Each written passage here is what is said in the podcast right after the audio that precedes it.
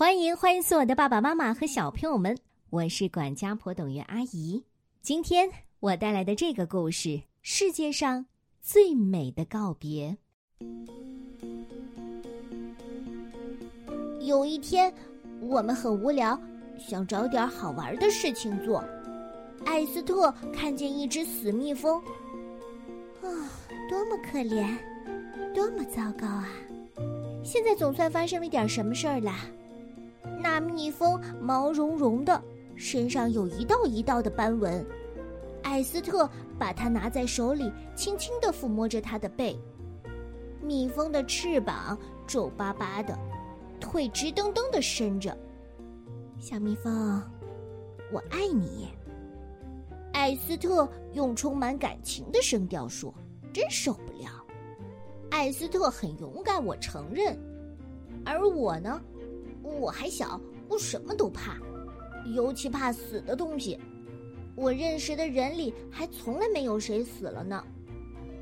艾斯特说：“你拿着蜜蜂，我给这小家伙挖一个坟墓。”啊！我我我我向后退了一步，把手藏在身后。真受不了你！你不敢拿，对吧？艾斯特翻了个白眼。嗯嗯，蜜蜜蜂会蜇人的，你别傻了，这只蜜蜂已经死了。我我可以写一首关于死亡的诗吗？艾斯特哼了一声，没有理我。他去拿了一把铲子、几颗花种子，还有一个火柴盒，准备用来做棺材。我们通过我们的秘密通道来到我们的秘密空地。艾斯特在空地那儿挖了个深深的坑。我埋头写东西，我可会写东西了，真的，因为我整天不停的想事情，所以脑子里有好多好多的词。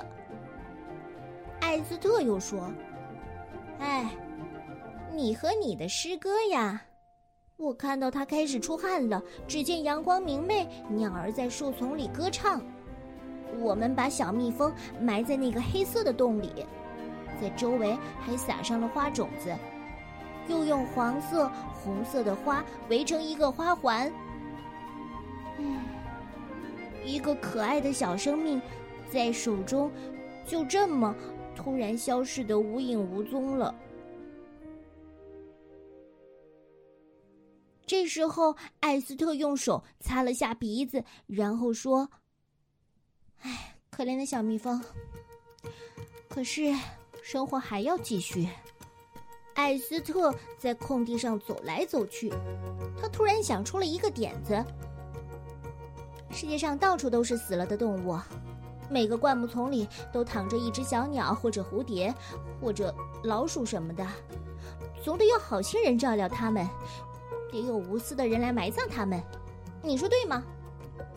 呃呃，对。可是谁来埋葬它们呢？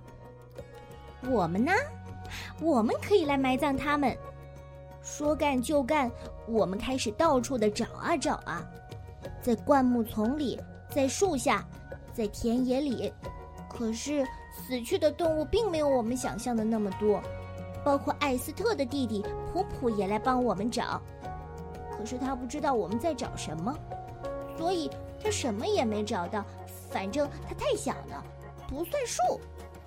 最后，我们终于找到了一只死老鼠。唉，太好了！现在我们有活儿干了。嗯，他在做什么？就这么躺着？他死了。嗯嗯，死是什么？他为什么躺着一动也不动？于是我们就开始给普普解释：所有有生命的东西都会死去，有一天我们全都会死的，你也会死的，然后就变成什么都不是。这非常的糟糕，非常的悲哀，所有人都会悲伤的哭泣。我们解释了老半天，婆婆总算明白了。嗯，那那我我也会死吗？傻小子，不是现在就死。对呀，等你变成了老爷爷的时候，那时候就会死了。婆婆的下嘴唇，婆婆的下嘴唇颤抖起来。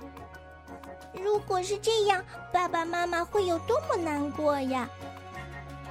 就在这时候，艾斯特狡猾的笑着对我说：“你拿着这老鼠。”我把手伸进裤袋里，我摇摇头，哼，我就知道，你不敢，你可真没用。我们把普普带到我们的秘密空地那儿了，一起埋葬了我们的好朋友那只小老鼠。艾斯特把坟墓挖在空地的正中央。他在工具间里找到一个香烟盒，并且还做了个十字架。我念起了我写的诗歌，这是一首关于死亡的诗，关于不可知的、突如其来的死亡。死亡延续很多很多年。死亡会疼吗？会觉得孤独吗？会觉得害怕吗？这时候，普普开始掉眼泪。现在他总算明白了。嘿，我也会死吗？可是妈妈会很伤心的。唉，我们可真好，真善良，给这些小动物料理后事。我们可能是世界上最好的人了。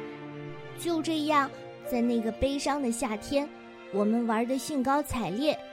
我们还成立了一个公司，叫葬礼有限公司，打算帮助所有那些躺在地上的可怜的动物，为他们提供全世界最好的葬礼。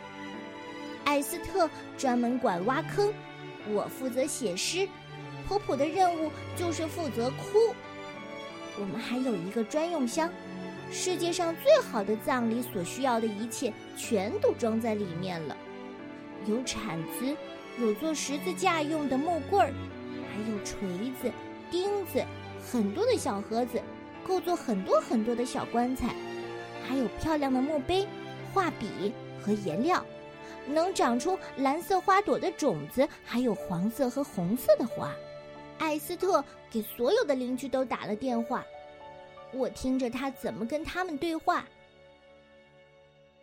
邻村有人有只死的仓鼠。啊，太棒了！阿福会享受隆重的葬礼的。对，下午三点钟。哦，我们唱不唱歌？哦，当然唱。我们会唱歌，唱很多的歌。我们只收五块钱。哦，不，我的意思是十块钱。我们会照料这坟墓多久？嗯，直到永远。很美的空地，没有人知道，没有人来打扰，直到永远。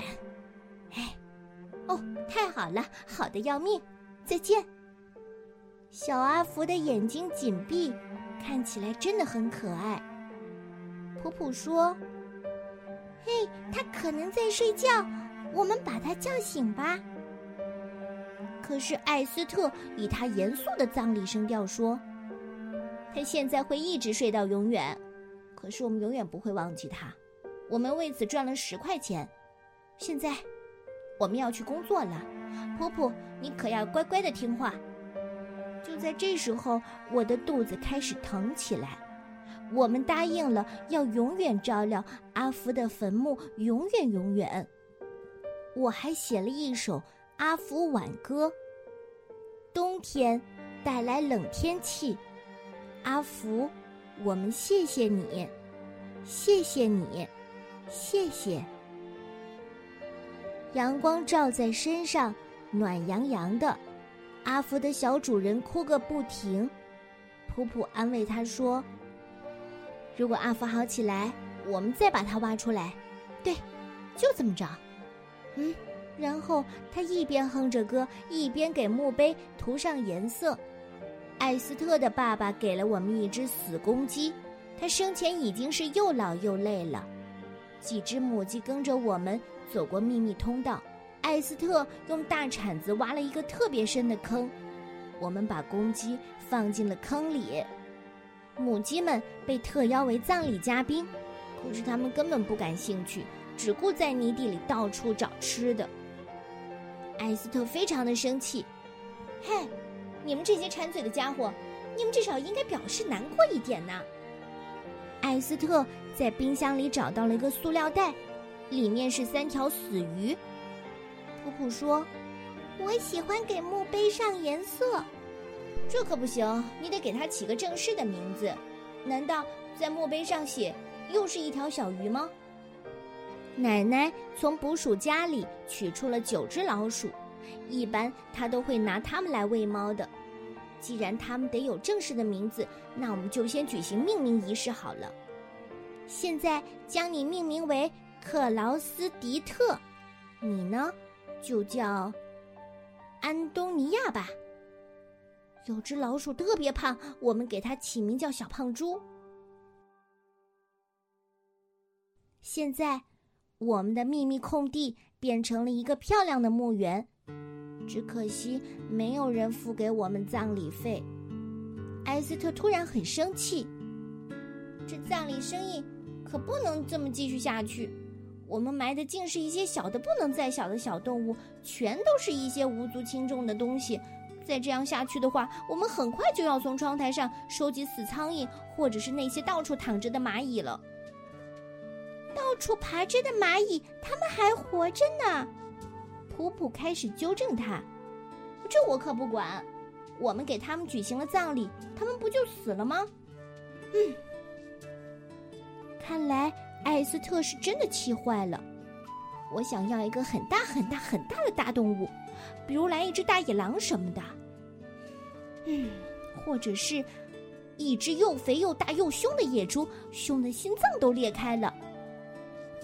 就在这时候，我们看到两只黑鸟在树丛间追逐着，然后就听到其中一只“砰”的一声撞在了阳台的窗户上。我还从来没有见过任何东西死去。我们围蹲在黑鸟的身边，它的翅膀动了一下，张了张嘴，动了动腿。然后就静止不动了。只过了短短的一瞬间，我全然忘了害怕。这黑鸟黑得发亮，它的嘴是黄色的。我把它拾起来，这么大的鸟，体重却很轻。我把它拿到我们的秘密空地。艾斯特什么也没说。普普说：“也许他有孩子，可能还有妈妈。”他应该叫小父亲吧。我们把墓穴准备好，空地上方的树枝弯过来，就像一个教堂。我们拿出一根蜡烛来点燃，我把它拿在手里，开始念我写的诗。小父亲的身体还有点暖，但是泥土却很凉。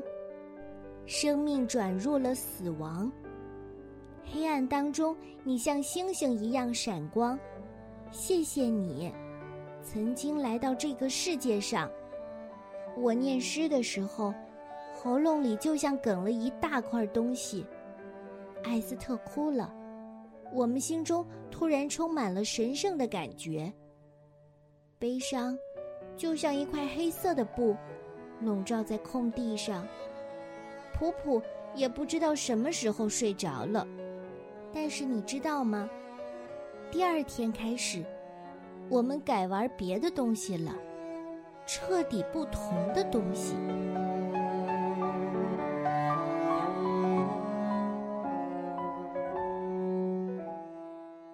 世界上最美的告别，作者沃尔夫·尼尔松是瑞典著名的童书作家，曾经获得瑞典最有威望的奥古斯特大奖。和美国的巴切尔得奖，而这个故事也曾经入围二零零七年德国青少年文学奖图画书奖。明天还可以继续。